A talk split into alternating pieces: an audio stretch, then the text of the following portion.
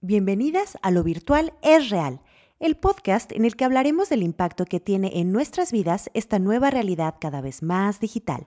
Yo soy Kid Bisuet y hoy platicaremos con Ale, experta del mundo digital y exgerente de producto en Facebook, para que nos explique con peras y manzanas qué está pasando con la privacidad en WhatsApp y nos dé un poco de paz. Esto es Lo Virtual es Real, presentado por Navega Segura Oigan, pues hoy vamos a hablar de un escándalo que se destapó cuando WhatsApp nos recordó a todas sus usuarias y usuarios por medio de una notificación emergente que cambiarían sus términos y condiciones de privacidad a partir de febrero de este año. Algunas personas pensaron, y de hecho siguen creyendo, que WhatsApp te obligaría a entregar tus datos personales y datos como muy confidenciales dentro de tus conversaciones a Facebook, que esta empresa, por si no lo sabían, es la propietaria de WhatsApp. Y bueno, a raíz de esto se desencadenó una ola de desinformación que generó miedo y paranoia a que espíen tus conversaciones y usen tus datos para algo que no sabes muy bien para qué, pero seguro para no algo muy bueno.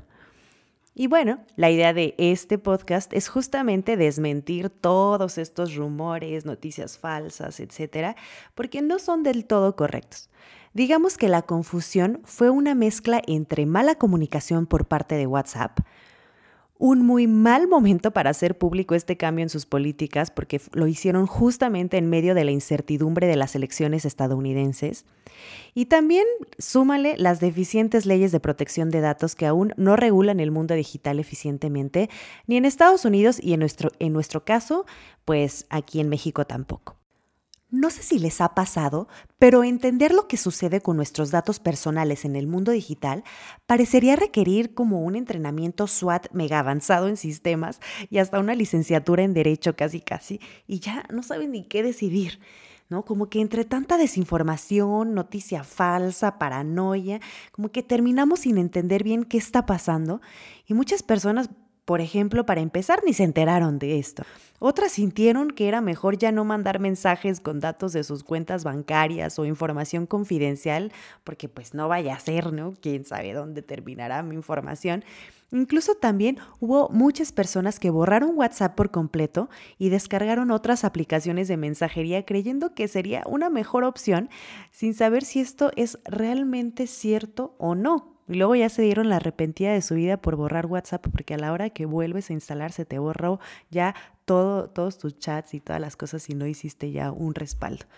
Y bueno, pues ya saben, mientras son peras o manzanas, aquí queremos que estés siempre bien informada, que pierdas el miedo y que puedas tomar decisiones para navegar siempre segura en Internet. Es por eso que quise invitar a Ale querida amiga y colega con quien tuve oportunidad de trabajar hace un par de años, justamente cuando trabajábamos en Facebook y ella era gerente de producto. Y bueno, ¿quién mejor que ella que ha vivido eh, inmersamente en el ecosistema digital para que nos explique con palabras simples si es seguro o no seguir mensajeando en WhatsApp?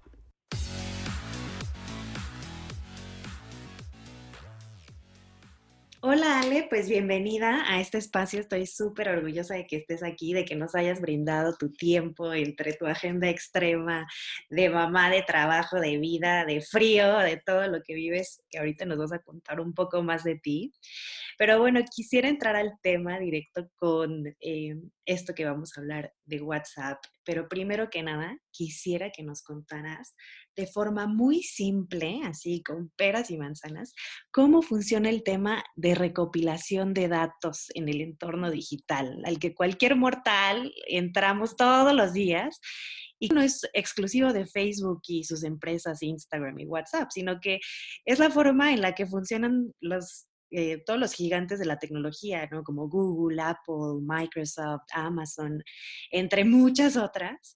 Y bueno, al rato ya hablaremos de ética y del futuro de todo esto, pero primero vamos a entender cómo funciona esto del Big Data, de recopilación de datos, para qué usan nuestros datos, qué datos, para que podamos dimensionar el tema y lo podamos contextualizar y no nos vayamos con el típico comentario de me roban mis datos, me espían, ya no confío, mejor me desconecto de todo, etcétera, etcétera. perfecto. Pues eh, creo que ahorita estamos en una etapa o en un momento de la evolución de la tecnología en la cual estamos cuestionando mucho esto sobre la privacidad y cuáles son mis datos que me están robando, etcétera. Pero toda la información que nosotros actuamos o dejamos de hacer, o todo lo que hacemos o dejamos de hacer dentro de cualquier aplicación o cualquier plataforma de tecnología o cualquier sitio web en el que nosotros estemos, recopila información porque necesita esta información para poder existir y para poder trabajar. Por ejemplo, cuando tú estás en una e-commerce, cualquiera que sea, en una tienda en línea, este, y tú le dices, eh, quiero añadir eh, al, al cochecito esto, y de repente cierras la ventana y vuelves a entrar, pero nunca hiciste login, nunca hiciste nada. La verdad es lo que tú quieres es, es que se vea el, el, producto que tú añadiste a tu coche, lo quieres que esté ahí. Entonces, por, por experiencia de usuario, entre más mejora la experiencia de usuario, más quieres que, que se guarden los datos. Entonces, lo que hace este, este em, e-commerce es que te, te, pone un código que se llama una cookie y te dice, ah, esta persona 1, 2, 3 se conectó, no, no, no, tengo su información personal, y añadió el carrito rojo al carrito de, de checkout. Y, este, y eso es lo que, la información que guarda de ti, en qué momento lo hiciste, cuándo lo hiciste, cómo lo hiciste, y tú eres la persona 1, 2, 3. Sigue siendo incógnito, sigue siendo anónimo, pero este es un ejemplo de información que los sitios web y las tecnologías requieren para que funcionen como funcionan y para que cada día la experiencia de usuario mejore. El, no es precisamente nada más la, data personal, sino toda la data de todo lo que tú haces en estas plataformas. Y bueno, otra cosa es la recopilación de datos personales, que también la mayoría son en función de optimizar tu experiencia como usuario, tanto en las aplicaciones como en las plataformas, como el hecho de que tú puedas meterte a Google y decir, ¿cómo puedo em, replantar mi y ya te, te, pone, pones pay, te pone potus o tu planta, lo que tú, la palmera, porque es lo que tú estabas buscando anteriormente, porque guardó tu información de lo que estabas buscando antes. Entonces, te ayuda a que tengas mejor experiencia, que guardes esa información para que después te pueda dar un mejor servicio. Y como este ejemplo, todas las plataformas de tecnología, tanto en tu computadora como en tu celular, como en, tu OK Google o, o, Alexa de Amazon, este, cualquier cosa de tecnología que tú tengas que pertenezca a cualquier compañía, aunque nunca haya escuchado de ellas, aunque no sea de estas top 5 más grandes del mundo, todas recopilan datos para poder darte una mejor experiencia y poder funcionar ellas mismas. Me encanta esto que dices de la experiencia porque es algo sutil que nosotros ya vivimos todos los días en, cuando entramos a Internet y, y, no necesariamente nos damos cuenta. Y como por ejemplo cuando entras a Netflix y tienes varios usuarios, cada usuario pues cuando entras tiene cargadas diferentes tipos de películas, de contenido, de series, dependiendo de lo que veas, ¿no? Quizá alguien ve cosas muy románticas y siempre va a estar viendo ese tipo de sugerencias. Alguien ve algo más, no sé, de acción o algo para niños y niñas, etcétera. Entonces ahí es otra, otro ejemplo de cómo te va, lo que tú dices, mejorar la experiencia, que nosotros decimos experiencia de usuario, pero en términos coloquiales es cómo tú entras y la vida se te hace de alguna forma más fácil, ¿no? Y en lugar de, por ejemplo, en la televisión, que te lleguen, no sé, anuncios, de repente estás viendo tu serie favorita y te llegan mm, anuncios de maestro limpio y tú la verdad no tienes idea de detergentes, no te interesan o nada, por decir cualquier marca detergente. Eh, y en, ya en una experiencia personalizada digital, pues ya ves únicamente, no sé, tal vez como decías, plantas y te llegan anuncios de plantas o comunidades de plantas o cosas referentes a cosas que realmente a ti te gustan. Y entonces todo se hace mejor, todo se hace más divertido, todo se hace relativamente más simple. Es ahí a donde realmente las tecnologías quieren llegar, ¿no? Exacto. Oficialmente es ahí a donde quieren llegar porque si yo te, si yo plataforma de tecnología te ofrezco a ti persona una experiencia maravillosa y simple y eficiente, o sea, te doy lo que necesitas cuando lo necesitas, como lo necesitas, bueno, vas a escoger mi buscador, vas a escoger mi plataforma de social media, vas a escoger mi plataforma, mi servicio sobre cualquier otra, porque yo te doy la mejor experiencia como persona, ¿no? Eh, por eso se recolectan los datos principal.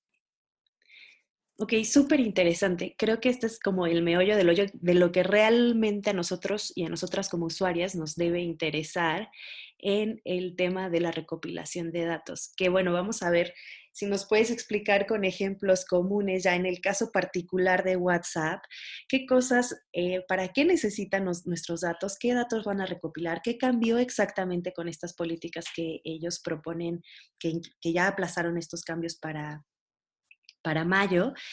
Y bueno, ¿cómo podemos dimensionar verdaderos riesgos? O sea, la experiencia de usuario es un tema, pero ¿hasta dónde puede irse nuestros datos? Me imagino escenarios que posiblemente se puede imaginar la gente de van a usarlos para cambiar la opinión pública sobre X o Y tema, van a usar mis datos para espiar a mi familia y hackearme mis cuentas este, financieras y robarme dinero. O sea, alguien en el universo, no sé quién, pero va a usar mis datos para hacer algo en contra mía. Y bueno, en WhatsApp es un poco, se siente un poco más peligroso porque entras en conversaciones muy íntimas, personales de uno a uno. Mm. Y, y, bueno, quizá, quizá puede ser un poco más delicada esta sensación de me están espiando de paranoia, ¿no? De hecho, sí es más delicado el, el tipo de información que se comparte en WhatsApp. Y bueno, hay grupos por temas y como son privados y solamente se aceptan o se rechazan las personas que entran, también son, son conversaciones mucho más delicadas que se tienen incluso cuando son más de una persona o de dos personas en una conversación. Entonces, es, es justo y está bien que tengamos mucho más preguntas y que tengamos mucha más atención, más que no solo preguntas, las preguntas son la respuesta, son la mm, consecuencia del hecho de que tenemos cuestionamientos y de que tenemos más preocupación de lo que está pasando en este tipo de conversaciones que son más privadas. Entonces, eso es 100% justo. Ahora, WhatsApp eh, como sabíamos, era una, plataforma independiente a Facebook. Facebook adquirió WhatsApp y como todas las empresas que está adquiriendo, eh, las, las hace como familia de, de, Facebook, ¿no? Y muchas veces como Instagram la integró a su propio algoritmo para que funcionara de una manera más eficiente, la forma en la cual te, te da los anuncios que necesitas cuando lo necesitas o, o los que tú quieres te interesan. Entonces, lo que pasa con WhatsApp es que es una plataforma 100% encriptada. ¿Qué significa encriptado? Todo el mundo hace palabras, todo el mundo dice algoritmos y encriptados. Algoritmos simplemente la forma en que funciona, como el razonamiento en el cual funciona todas las aplicaciones de tecnología. Y el encriptado en WhatsApp y en todas las plataformas de encriptado funciona de esta forma. Yo te mando a ti, Kit, un mensaje de hola, ¿cómo estás? Nos vemos a las 8 de la noche en, en la plaza, no sé, San Marcos. Eh, y a ti, y, a ti te va a llegar, hola, ¿cómo estás, Kit? Nos vemos a las 8 de la noche en la San Marcos. Pero en el Inter, de que yo mandé ese mensaje y de que tú lo recibiste, en ese Inter, a la computadora y a las personas que trabajan y al servidor no le manda estas palabras en español, se las manda en códigos y en números y en cosas que no se va a entender. Entonces hay un encriptado y un desencriptado solamente para el que va a recibir el mensaje. Entonces, esto sigue siendo así. WhatsApp nunca va a compartir, o hasta la fecha, no va a compartir y no ha compartido los mensajes que tú envías y recibes, ni los mensajes, ni las imágenes, ni los voice notes, nada de esas cosas. Sin embargo, hay tres cosas que va a compartir y con esto nos podemos quedar como súper claro. Hoy, eh, eh, las tres cosas que se registran es el quién, el dónde y el cuándo. O sea, no va a decir el hola, ¿cómo estás, Kit? Pero va a decir Ale le mandó un mensaje a Kit, eso es el quién, desde Oslo, Noruega, eso es el dónde, a, a, em, ¿a qué hora? A las 8 de la noche. Ok, el quién, dónde, cuándo puede sonar muy irrelevante como, ay, bueno, entre Ale y Kit hay conversaciones, pero esto suena como espionaje ruso, este, ¿qué van a hacer con esa información? Quisiera dimensionar, y que todas podemos dimensionar, que donde, como tú dices, entre Noruega y México están habiendo conversaciones, eso se va como una nube de muchísima información y al final, ¿cómo, o sea, nos podrías contar un ejemplo de la vida real de cómo se va a usar esa info, o sea, cómo está permitido que esa info se utilice, o sea, eh, le van a dar esa información a un anunciante que, pero no le van a decir exactamente, Alejandra X y Y, que tiene tantos años, que tiene eh, una familia así y así, vive exactamente en esta dirección. No es así. Sí, es, es una información, se llama información agregada. E incluso en plataforma como Facebook, que todo el mundo le tiene mucho miedo, o Messenger, o Google, y Google y todas sus plataformas, este, utilizan esta información privada. La información pública la utilizan públicamente, pero la información privada la utilizan de manera agregada. Es decir, no van a decir, Ale le manda a Kit mensaje con nuestros apellidos y nuestra ubicación y nuestro todo. Sí, no va a decir, 2.800 personas en el momento uno le mandó mensaje de tal a tal ubicación. Entonces, no va a decir el nombre y el apellido de quién, pero sé que 2.800 personas de tal a tal edad, del rango de edad de 30 a 35, no sé. Entonces, nadie comparte tu data personal única, se comparten como datos agregados. Totalmente. Recuerdo alguna experiencia que una refresquera quiso en su momento decir, bueno, a todos los que se llamen Carlos, mándales una foto con eh, mm. la lata con Carlos. Y no se podía, o sea, no se puede llegar a ese nivel, ¿no? O sea, lo que hacen, como dices, es agrupar eh, quien tenga datos comunes para poder eh, hacer esa parte de los anuncios, que si nos puedes contar como rápidamente, así es como, es el modelo de negocio, así se, se llama, o es la forma en la que subsisten, al, no es el único modelo de negocio existente, pero sí es uno de los más populares entre las, entre las herramientas digitales que usamos. Y me gusta esta parte que dices también de que, bueno, Facebook es el más popular de alguna forma, porque es el eh, Facebook, WhatsApp, Instagram, son las aplicaciones más populares que usamos todos los días, pero lo mismo pasa exactamente en YouTube, en Waze, en eh, Gmail, en Hotmail, en, eh, bueno, en absolutamente casi todas las herramientas digitales que usamos hoy en día y que tenemos acceso de forma gratuita todas las plataformas que existen tienen un costo y tenemos que entender esa parte. ¿no? no porque sea digital significa que es gratis, al contrario, cada servidor cuesta, toda esta información vive en un servidor que requiere que, que tenga máquinas de enfriamiento porque si no se, porque si no se queman, este, requiere personas que le den mantenimiento, requieren ingenieros que cuestan carísimos. Que, que, que, trabajen a través de esto para, para, dar un servicio. Es muy chistoso que pensemos, porque llegó el mundo digital y llegó el todo el, eh, el servicio gratuito y el envío gratis, que asumíamos que todo era gratis y que no tenía un costo. Todo eso tiene un costo para las empresas, por lo tanto, tienen que tener un modelo de negocio para subsistir. Facebook tiene el modelo de negocio que es mercadotecnia, la cual te vendo por el espacio. Yo tengo tu atención y le vendo tu atención a los anunciantes. Y eso lo vienen haciendo desde toda la vida, incluso antes de la televisión, las radiodifusoras, ¿no? Teniendo atención y te vendían, le vendían a las empresas el espacio de tu atención. Eso es todo. Y, Google y YouTube y todos esos exactamente hacen lo mismo.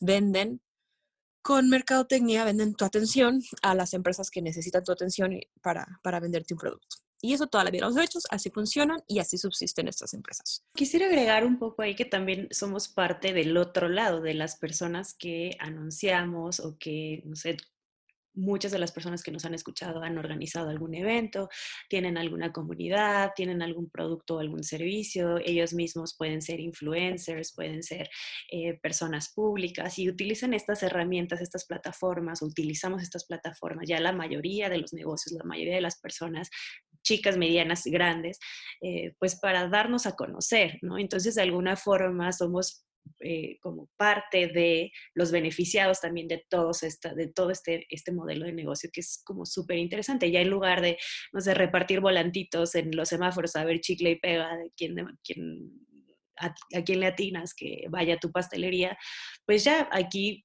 de alguna forma puedes elegir solamente a las personas que le gustan X o Y tipo de pasteles o solo a las que van a cumplir años o de alguna forma puedes como beneficiarte, todos y todas nos beneficiamos también de, este modelo de negocio. Yo creo que necesitaríamos otro episodio completamente para hablar de todas las cosas positivas que la tecnología nos está ofreciendo y que plataformas como Facebook, nos habilita a todos, tanto a los que son influencers como a los que tienen un negocio pequeño y, pueden pagar unos anuncios que antes era imposible poder encontrar la atención de las personas correctas en el momento correcto con tan poco presupuesto en comparación a las grandes empresas que eran las únicas que podían hacer anuncios de televisión, por ejemplo.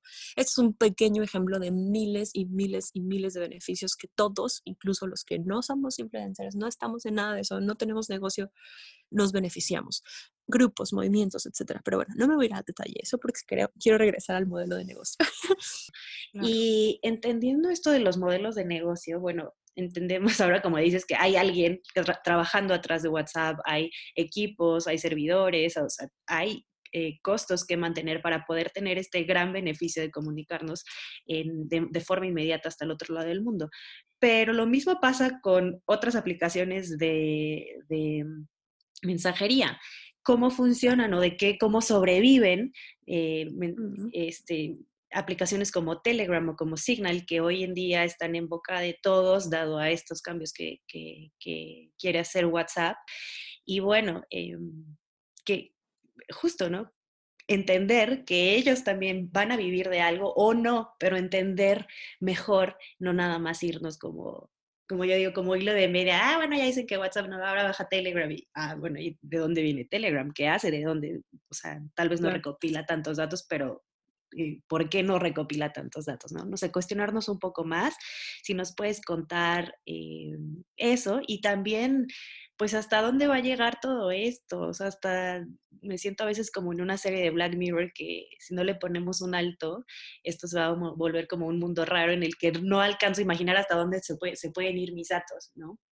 Eh, Signal y Telegram, al parecer, no tienen modelo de negocio, no hacen dinero, pero obviamente tienen costos, por lo cual necesitan inversionistas. ¿Quiénes son los inversionistas? No sé. Y eh, se manejan como, como empresas o organizaciones sin fines de lucro, pero eventualmente serán adquiridas o serán usadas de una u otra forma. No, no, porque generan un costo, o, al menos que haya millonarios altruistas que quieran simplemente que exista esta empresa y lo estén, la mantengan así para siempre. Eso es algo que yo personalmente no creo que suceda, sobre lo que comentas de que no eh, eh, son sin fines de lucro en este momento, un poco así funciona el mundo digital, ¿no? Normalmente así empezó, por ejemplo, Instagram o así empezó Facebook, sin eh, sin ser un modelo de negocio, simplemente empezaron a desarrollar y ya cuando hubo una masa crítica, cuando ya creció demasiado, cuando ya se podía utilizar para algo interesante, para crecer, etcétera, etcétera, cuando ya los costos se rebasaban y se tenía que encontrar dinero de alguna forma para seguirlos manteniendo, fue ahí cuando se da el brinco. Y así cada una de las grandes empresas que conocemos empiezan normalmente así, sin ganar dinero. Se tardan tiempo en lo que encuentran cómo, en cómo eh, cuál es la mejor forma para no dañar a los usuarios, sino beneficiarlos al mismo tiempo que, ganas dinero. Entonces, como dice Ale, eventualmente estas plataformas se van a buscar un modelo de negocio y no necesariamente, bueno, mientras las podemos utilizar, pero si no hay nadie por, eh, si no tenemos tantos amigos en Telegram o no tenemos amigos en Signal, pues realmente pierde el uso terrenal de que todos tenemos de, hola, ya estoy aquí, hola, este, mira, estos son mis datos, o incluso hacer negocio, vender cosas por, por WhatsApp, vender, este, tener grupos, tener este, todo lo que haces, que está increíble WhatsApp, pues lo perderías por nada más por este tema de paranoia sin fundamento eh, eh, que está sucediendo, ¿no? Puede ser, sí, no con fundamento, ¿no? Yo, yo invito a la gente que se sienta incómoda, que pues borre la app y se cambie la app, que, que, que, le, le, dé más paz y felicidad y, y, y, listo, ¿no? Eso, o sea, yo, yo, yo solo quiero que la gente siga cuestionándose. Todas estas empresas que empezaron sin, sin fin, no sin fines de lucro, empezaron sin tener un modelo de negocio, este, tienen inversionistas y esto es todo el sueño que no sé si han escuchado alguna vez de las startups y el sueño de llegar a ser unicornio y, y, hubo este boom en, hace unos años de tantas empresas y tantas startups creciendo y creciendo y creciendo y teniendo inversión y la ronda 1 y la ronda 2, A, B y C rondas de inversionistas porque veían que crecían en usuarios, aunque no tenían ningún modelo de negocio, pero era el sueño de que cuando ya tengan millones de usuarios, ya nada más por tener esos millones de usuarios valgo tanto para el mercado y para las grandes empresas que me van a comprar, me van a adquirir o lo convierto, esa atención de tantos millones de usuarios, la convierto en, en, en mercadotecnia. Es lo mismo que pasa con un influencer. Crece y crece y crece. Nadie le está pagando al influencer por crecer en, en followers, ¿no?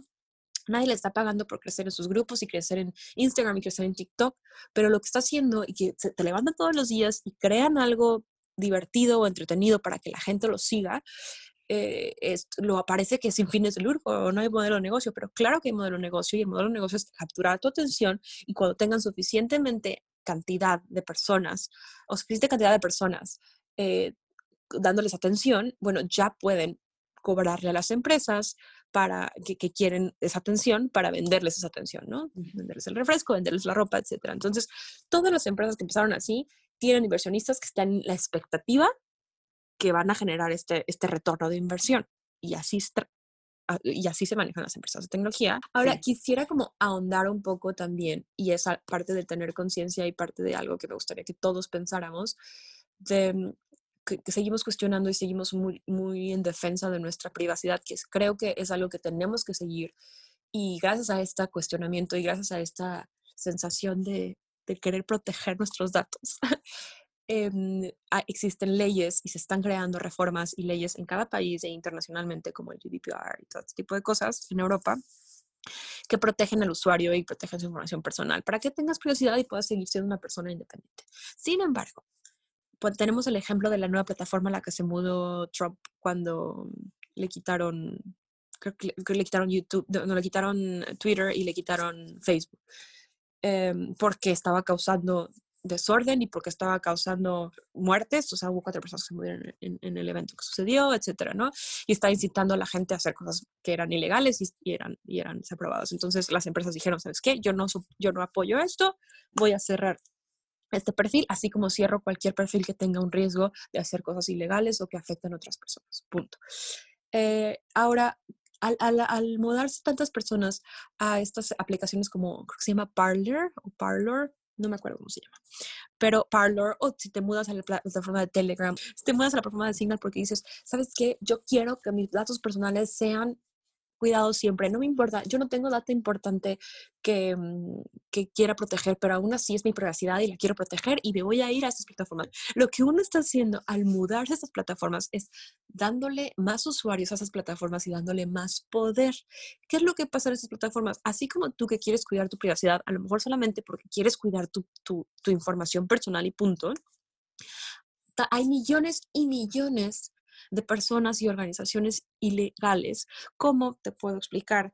Eh, personas que, organizaciones que venden o comercializan órganos de personas, o prostitución infantil, o pornografía infantil, o etcétera, etcétera, etcétera.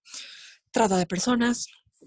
Todo ese tipo de cosas suceden en las plataformas que no pueden ser monitoreadas de ninguna forma. No estoy diciendo que la plataforma Signal o que Telegram o que Parler sean malas o los fundadores sean malos. Seguramente tienen buenos principios y seguramente su objetivo y su misión es que siempre, siempre se protejan los datos personales. Pero con esto, el precio a pagar es que todas las cosas ilegales, por leyes internacionales que son ilegales, como les acabo de mencionar, sean perdonadas y estén sucediendo y tengan una plataforma fuerte y mantenida que esté, que esté manteniendo su, la delincuencia. Entonces, eh, eso es algo que a mí me cuesta mucho, mucho, mucho trabajo, no, no solamente no cuestionar, sino ser parte de. Y no es que uno es parte de mil cosas, pero al menos Facebook y Google y todas esas empresas grandes tienen la presión legal y la presión social enorme de tener esta responsabilidad social de hacer algo al respecto. Eso es algo que también invito a todo el mundo que sigamos cuestionándonos y sigamos analizando y aprendiendo, porque todos estamos aprendiendo de esto todo el tiempo. Esto es algo que la tecnología cambia todos los días, los algoritmos cambian todos los días y es, es agotador actualizarnos, pero tenemos que actualizarnos porque somos parte diaria de, de, esta, de este mundo tecnológico. Buenísimo, Ale. Pues de hecho, eh, como vemos es algo más complejo más allá de solamente si agarran o no mi nivel de batería, mi locación, etcétera, sino implica leyes, implica ética, implica mecanismos de seguridad, implica mecanismos de em, de defensa, de protección de los usuarios. Las grandes tecnológicas pues tienen, eh, como dices, la presión de, todos los usuarios que estamos ahí y por ello eh, eh, van evolucionando conforme nosotros también vamos exigiendo y van evolucionando también conforme el, el mercado va cambiando. Entonces, vayamos evolucionando juntos. Quisiera nada más terminar.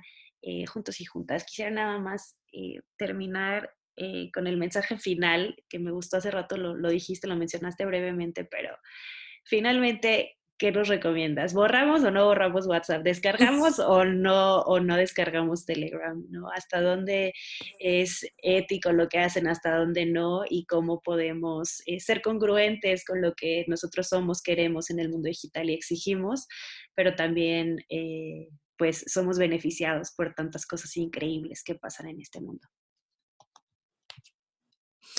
Quisiera ah, yo, yo, invitaría a todos a, más que borrar o no borrar, a seguirse cuestionando y, se, y ser objetivos a la hora de cuestionarnos, no, no acusar tanto, eh, pero acusar y también observar de, de qué somos parte de qué estamos siendo parte y de qué estamos, cómo, estamos contribuyendo y cómo está estas tecnologías contribuyendo a nuestras vidas. Creo que, al menos en mi perspectiva, ah, es más lo bueno que lo malo. Sin embargo, no porque sea más lo bueno que lo malo significa que apoyo cualquier cosa de lo malo. Entonces, es un constante, hacer una invitación a, constantemente eh, cuestionar y analizar qué, estamos haciendo y por qué lo estamos haciendo y, de qué estamos siendo parte. Creo que es agotador también invitar a hacer este cuestionamiento tan profundo, pero mm, un pequeño googlear un poquito sobre qué está pasando atrás de las cosas no nos cuesta tanto y a lo mejor nos saca de nuestra eh, echo chamber, de nuestra cabina de eco, que es que la gente nos diga lo que queremos escuchar, ya sea una, una mm, teoría de conspiración o ya sea la verdad. Eh, entonces, invito a que sigamos cuestionando y sigamos buscando, pero sigan utilizando la aplicación que les parezca, les funcione mejor para sus necesidades, para sus usos y, no les invito a leer los, avisos de privacidad porque son eternos, pero les invito a googlear cuáles son los cambios. De verdad, va a haber muchísima información que les va a dar exactamente cuáles son los top tres cambios y van a poder tomar una decisión con respecto a eso. Pues ya para cerrar, eh, cuéntanos en dónde te podemos encontrar, seguir, compártenos un poco de lo que haces públicamente para que te conozcamos un poquitito más. Ahorita eh, no tengo muchas eh, cosas que compartir, estoy en maternity leave, pero tengo mi blog que se llama ya sea alearse.com o theyogicoder.com y también en Instagram me encuentras como TheYogiCoder y comparto desde cosas de tecnología, modelos de negocio, hasta mi bebé. Entonces, eh, sí, los invito a buscarme y platicar y manden un DM y platicamos sobre esto a detalle si quieren. ¿Qué tal? Pues ahora ya puedes tomar una mejor decisión sobre qué aplicación de mensajería usar o de plano borrarlas todas.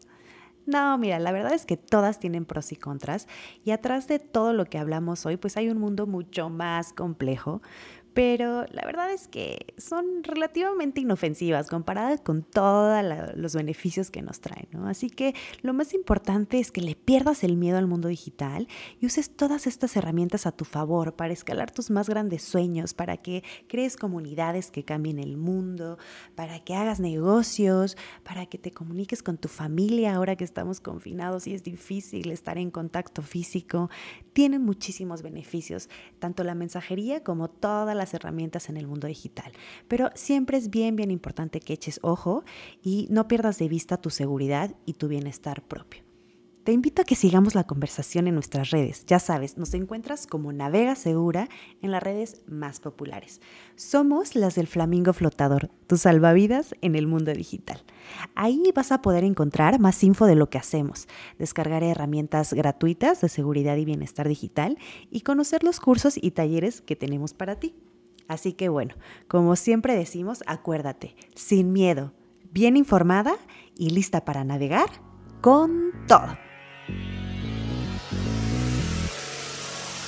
Esto fue Lo Virtual es Real, presentado por Navega Segura. Hasta la próxima.